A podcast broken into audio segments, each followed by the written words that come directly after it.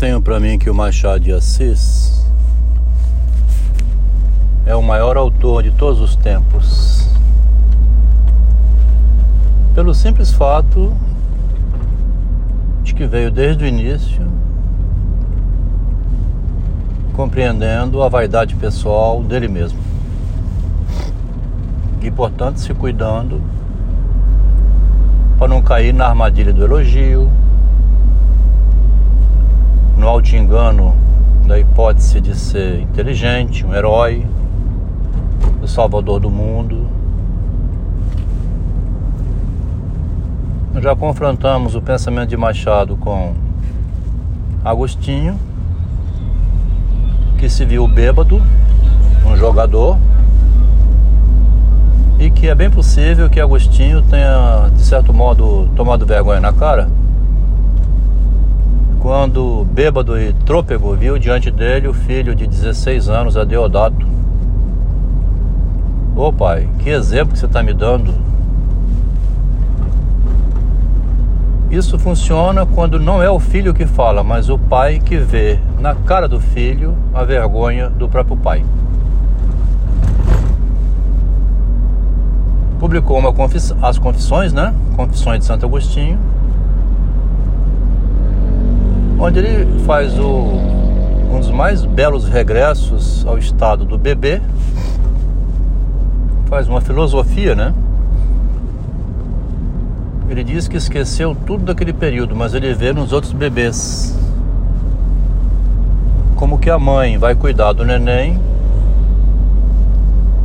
como a mãe não é nenhuma leoa, né?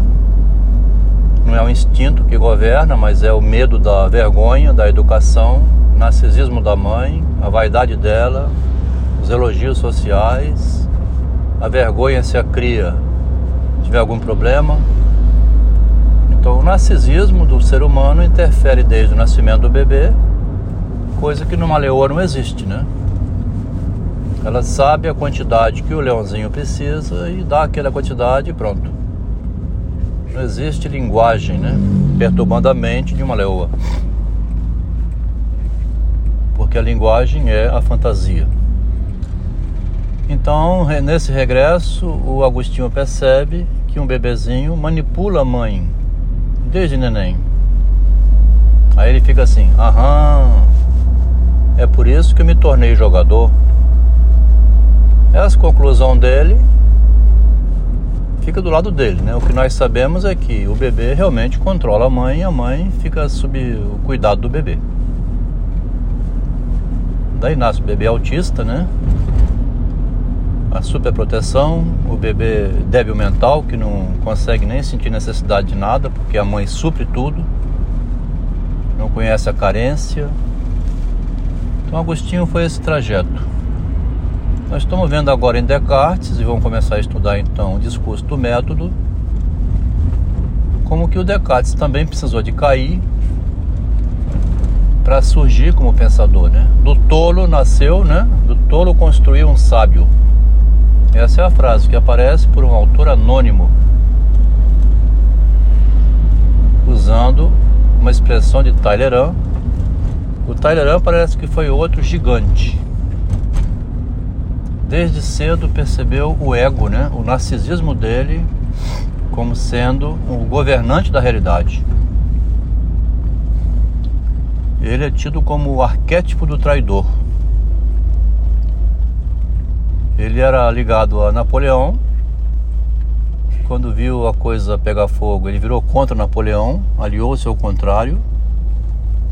Quando ele viu que o contrário ia cair, aliou-se ao contrário do contrário. Então ele sempre mudava de posição, igual um camaleão, de acordo com a necessidade. Mas eu não conheço muita coisa do Tyler teria que estudar ainda. Eu vou estudar agora o Descartes. Já estudamos o Sócrates, que caiu aos 70 anos. A caminho do julgamento foi que ele se deu conta que a opinião pública estava contra ele. Tarde demais, não tinha mais condições de reverter o jogo. Ele já era mal visto pelo que ele ensinava que ele ensinava uma coisa importantíssima, mas distribuído para o povo, virou contra ele mesmo.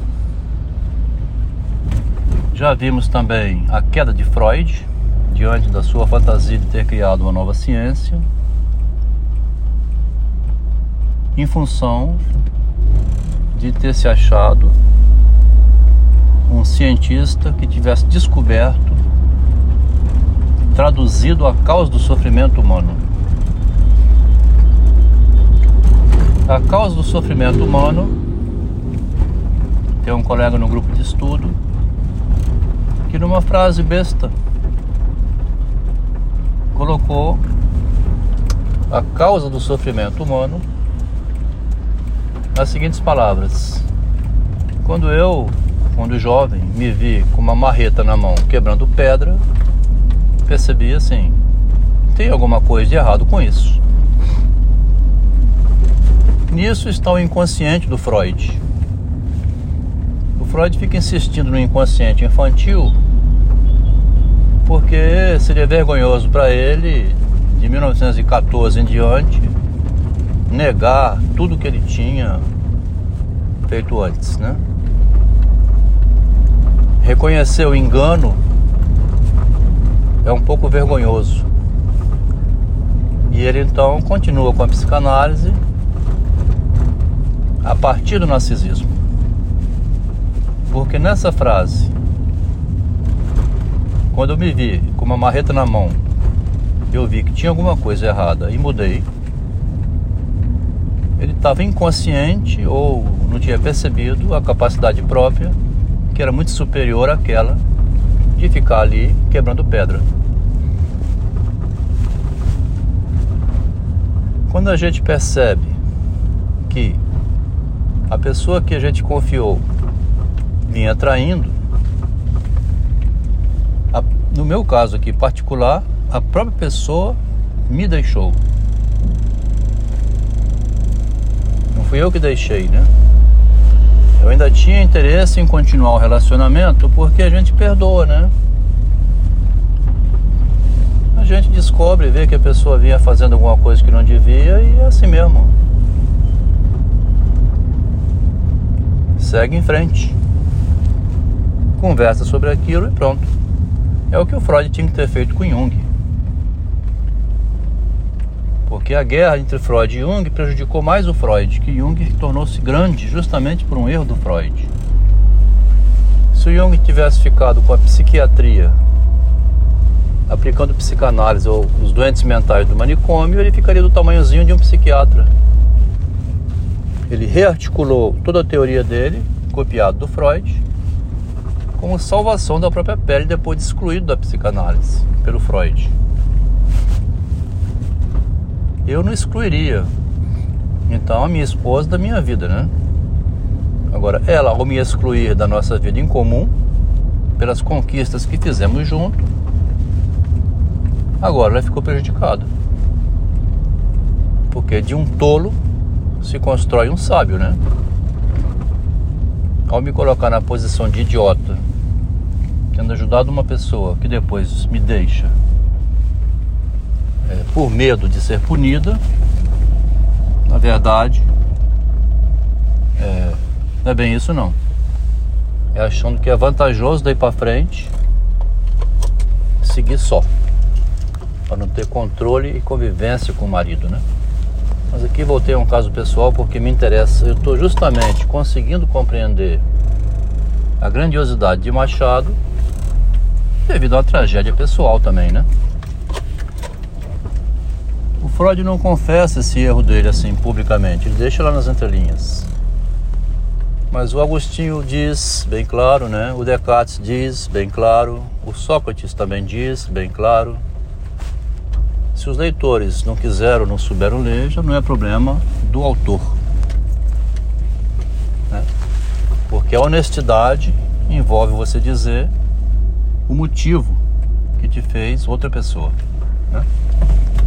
Porque assim o leitor vai tirar proveito disso para operar e nele mesmo alguma transformação, caso ele consiga compreender, né? O grande problema também se repete para qualquer ser humano é que há uma vergonha em se reconhecer tolo, né? O Victor Renault publicou um conto chamado Queda que as mulheres têm pelo tolo, sublimando a experiência de toleima que ele teve em algum relacionamento.